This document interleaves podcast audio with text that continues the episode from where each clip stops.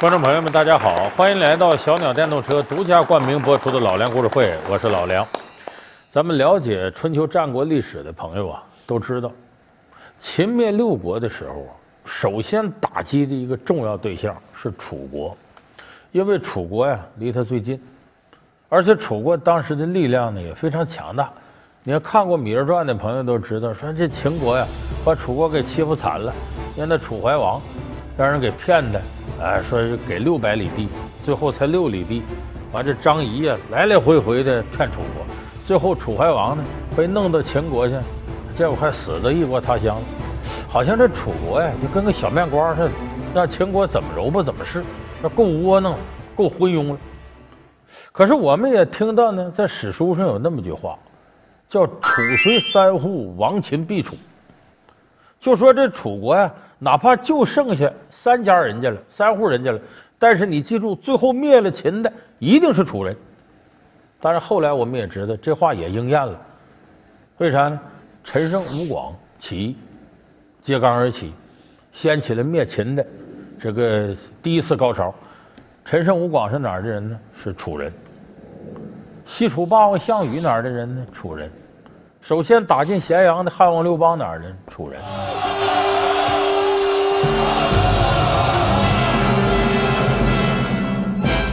就大秦天下，确实是灭到这三个哎楚国人里头。楚怀王屡次听信张仪，究竟是何原因？劝他与齐国断交，与我秦国结盟。楚后人项羽自刎乌江，是壮志未酬吗？还天下个太平盛世。明代抗倭名将戚继光训练的浙江兵，如何保沿海百姓免受骚扰？今天我带你们不是去打仗的，是去报仇的。当代楚地后裔善于经商，又是出于何种缘由？老梁故事会为您讲述楚国绝绝之城。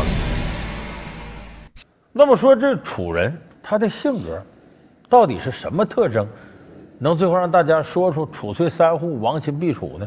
咱今天给说说楚人的性格特点，再结合历史史实说啊。你看这个《芈月传》里边，把这段历史说的很清楚，也大致跟史实差不多。就这楚怀王啊，相信张仪的话了。楚怀王呢，这六个国家组成联盟，共同反对秦国。然后这联盟长呢，领头的呢就楚怀王。结果呢，张仪呢找到楚怀王说：“大王啊，这秦国可不想跟您作对，一看你集中来对付我们秦国，我们也受不了。这样。”秦国呀，希望你呀跟齐国绝交。他为什么说跟齐国呢？因为六个国家联盟里头，齐和楚力量最大。你跟齐国绝交，那可不白绝交，我们有代价的。我把商于啊六百里的土地给你。楚王一想，反对秦国，也就是说谋他点地。这一兵一卒，一点军费都不用掏，就六百里地进来了。这过日子不谁不奔吃奔喝？行，楚怀王就答应了。楚王贪得无厌，这回怎么会如此痛快呢？微臣说，大秦会献六百里于楚国。什么六百里？此六百里，非彼六百里。什么此六百里，非彼六百里？寡人不知道你在说什么。今年开春前，大王好像赏过张仪一块封地，那地就在商於。张仪感激大王恩赐，给他取了个地名叫六百。这次出使楚国，张仪用自己这六百，古舌摇唇，说成六百里，诱惑楚王弃其连秦。六里啊，六百，六里。当时这个楚王就急了，你不六百里吗？啊，他说这个地方啊，地名叫六百里，其实就六里地。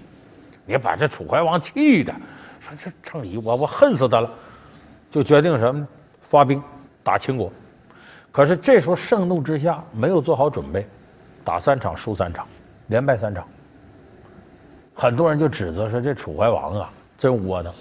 其实楚怀王是不是这么昏庸无道呢？不是。历史上楚怀王啊，他在位的时候，楚国的实力达到了最鼎盛的时候。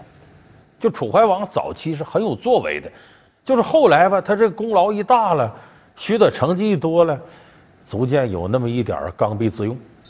你看他在位的时候，前期的时候，列国里头谁强大呢？咱们以前节目说过，魏国。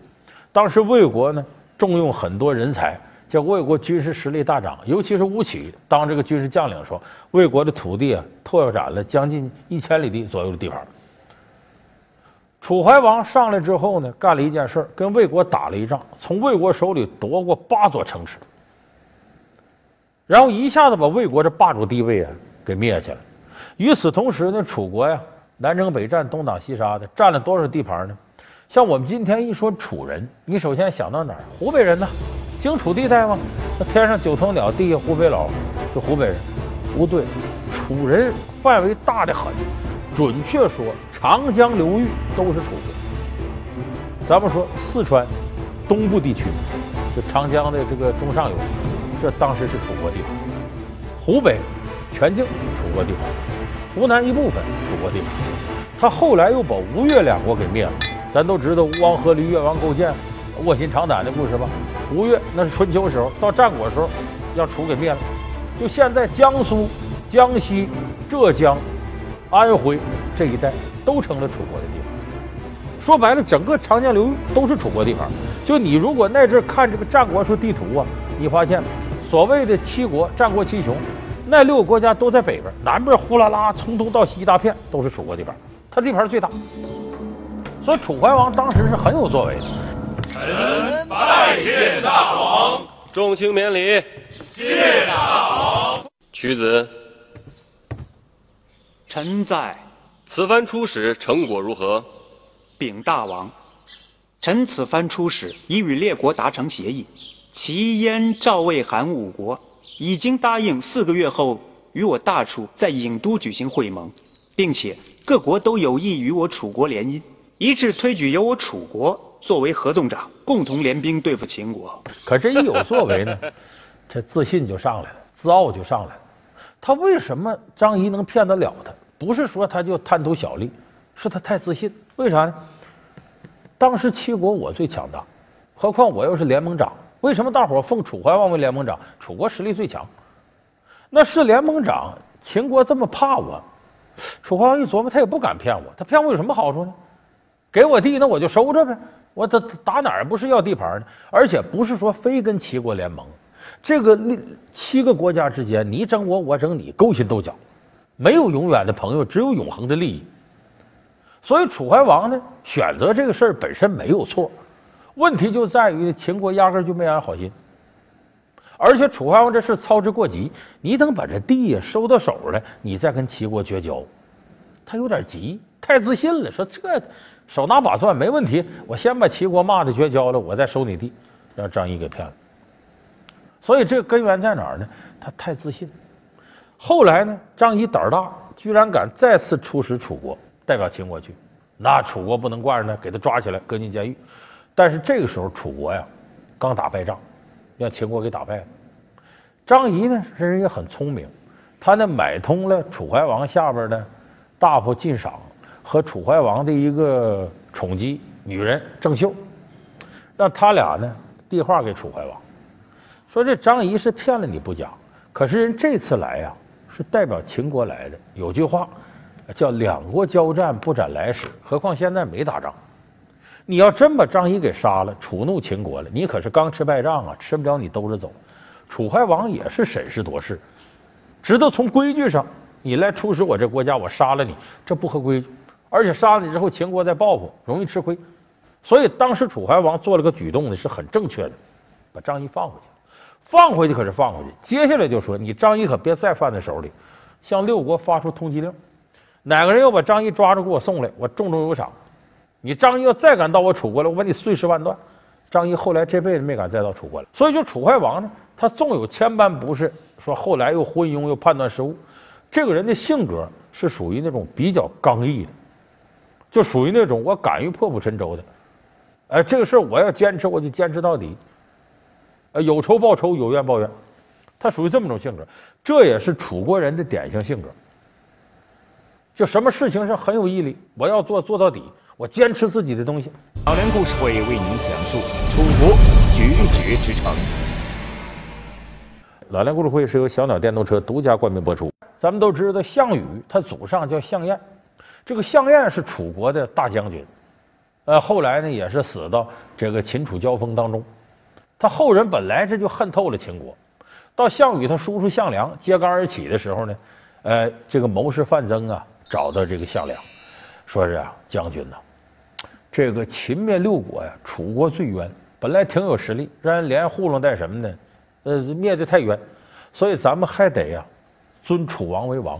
项梁就听他的，民间寻访，哎，找到当年楚怀王的孙子，叫熊心，熊就是黑熊的熊，这个是楚国的国姓。咱们说芈月那芈不是国姓吗？哎，那是这个国家的大姓分出的一支儿，王族姓熊。哎，所以找到这熊心小孩儿，放牛娃娃，立你吧，当楚王，叫啥呢？跟你爷爷一样，还叫楚怀王。你想，想楚怀王如果要在历史上是个昏庸无道啊，楚人都很唾弃他，这个笨蛋还把屈原害死了。要真那样的话，怎么可能还立他还叫楚怀王呢？还用他这号召力呢？就说楚怀王当年是有一定号召力的，楚国人是想念他的，所以立着孩子当楚怀王，就这么的开始跟秦国打仗。项羽不有个著名的故事吗？破釜沉舟。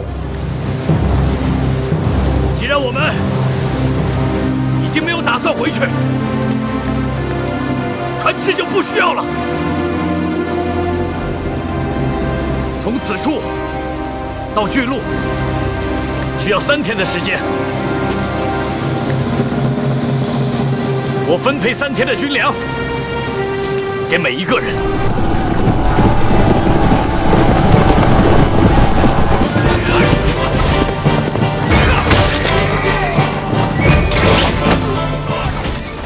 结果呢，以少胜多，打的非常漂亮。这后来有人写对联嘛，其实都跟楚国地盘有关，用的是破釜沉舟典故和卧薪尝胆典故。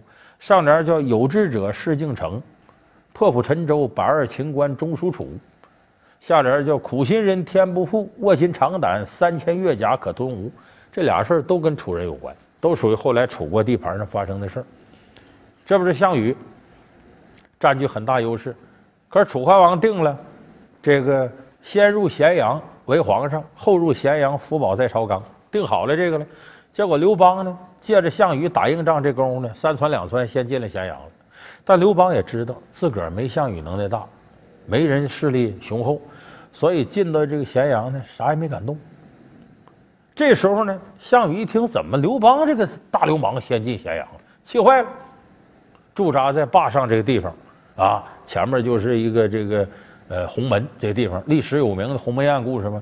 刘邦听张良的，然后赶紧呢给这个大王道歉去。刘邦见过项将军。啊，是关中王来了啊！不敢，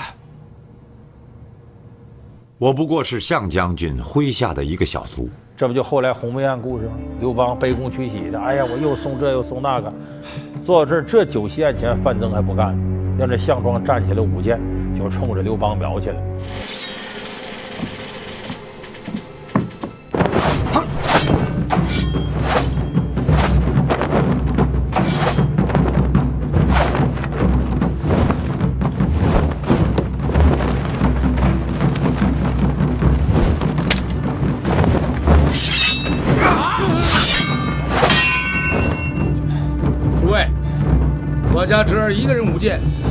单调了些。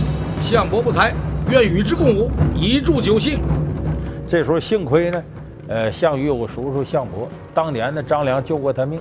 这项伯站起来，一个人舞不如两个人啊，我助助兴。他上来干嘛？就给刘邦挡箭了。所以说项庄舞剑意在沛公，项伯把他化了。刘邦一看不行了，假借着不胜酒力，我跑吧。跑了之后呢，送给这个玉斗啊、玉璧啊各一对给亚父范增和项羽。这给范增气的，说庶子不足与谋，弱属皆为所虏啊！就是将来咱们都得让刘邦俘虏了。有人说这项羽呢，呃，妇人之仁，心慈面软。其实项羽这时候心态跟前面我说楚怀王受张仪欺骗是一模一样，就他性格里头过于自信。啊！我不在乎，有仇报仇，有怨报怨，谁敢得罪我，我死也得跟他拼。所以这种一往无前的刚毅之劲，弄得他特自信。刘邦，哎呀，能对我有啥威胁？说灭我就灭了他。因为我这时候把他弄死，天下人得笑话我。说白了还好面子，项羽，所以把刘邦就这么给放了。后来弄得兵困垓下，乌江自刎这么个事儿。项羽在生前死后都不会把武器放下。我就让你从我项羽的墓穴上建起大汉的宗庙，还天下个太平盛世。垂四方，来取我肝胆刀。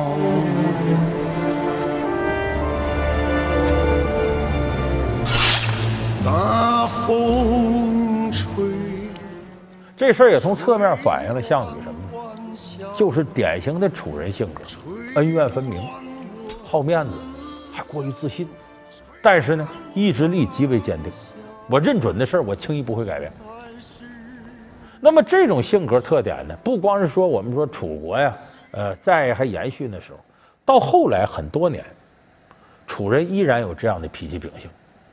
我们说这个楚人，严格意义上说，就是中国古代的南方人，当然不包括湖南南部啊、广广东、广西呀、福建的一部分呢和这个云南，这不算，贵州这都不算，而是指长江流域这块，在中国过去这就算南方，现在来看是中国的中间这块，这个地方，你记住，当今中国经济最发达的地区就是这一带，而且生意做的最好的，生产力各种要素最活跃的也是这一带。就是楚人的这种性格延续到今天，你包括大明时期抗击倭寇，可以说楚人是最主要的斗争力量，就是我们浙江、江苏两省。说为什么他们是主要斗争力量？有人说那抗倭不是戚继光吗？戚继光我知道，山东人呢，也不是楚人呢。哎，我慢慢说，戚继光这支戚家军主要是楚人组成。戚继光刚开始二十八岁当上参将。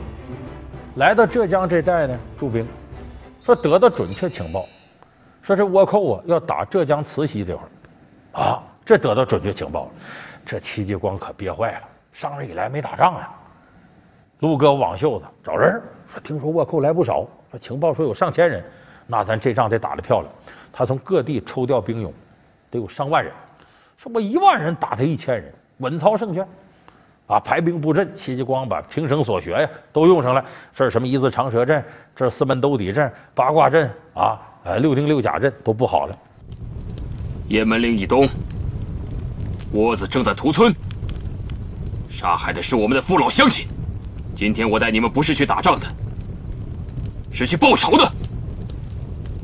如果觉得自己还是男子汉，想为自己的父老乡亲报仇的话，就和本将军一样，举起手中的白布条，杀！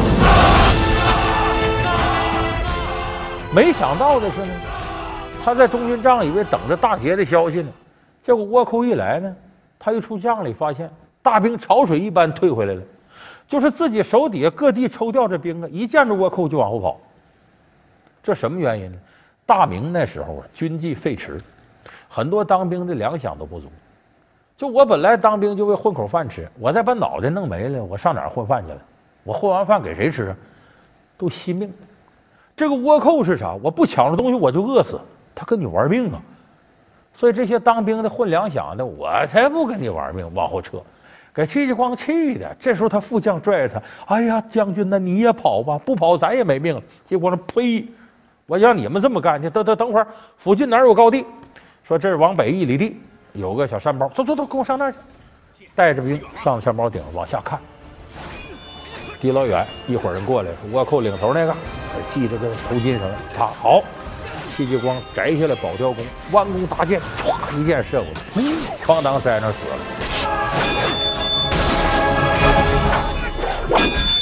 徐将军，好箭法！又来一箭，就把那头领射了。又一箭，三箭。把三个倭寇首领给射了。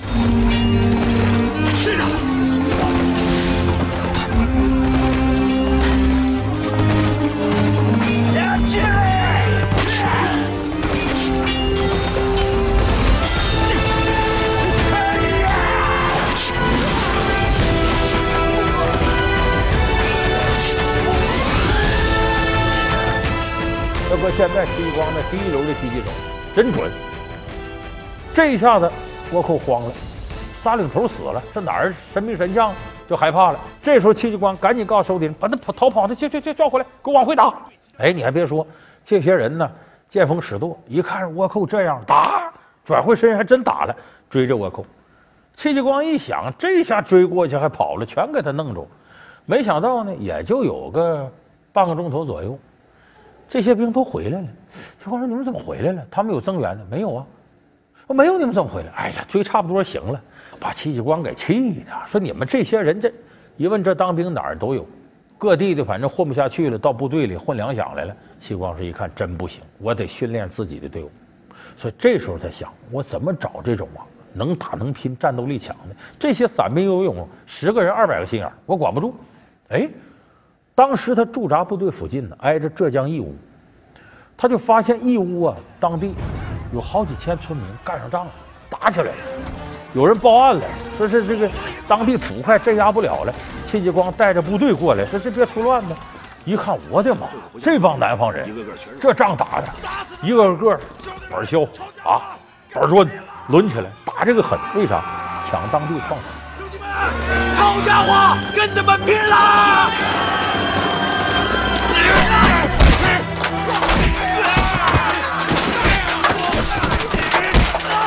都给老子滚过去吧！兄弟们，咱们赢了！从今往后，这矿就是咱们的啦！说完了，我把你们打败，这村子放归我的。那真你死我活呀，拼的头破血流，下手也真狠。齐光说：“赶紧赶紧，叫叫停！”可真是神奇，带着兵冲过去，把两边解开。齐光一看，谁说这地方人不能打仗啊？这够狠呐！这是，一看说你们真行，那就问问吧。行，你们是不是吃不下饭？跟我打仗，每个月发银子，干不干？当地村民啊，有活路行。就这么的，以浙江义乌人为核心，他开始训练了三千戚家军。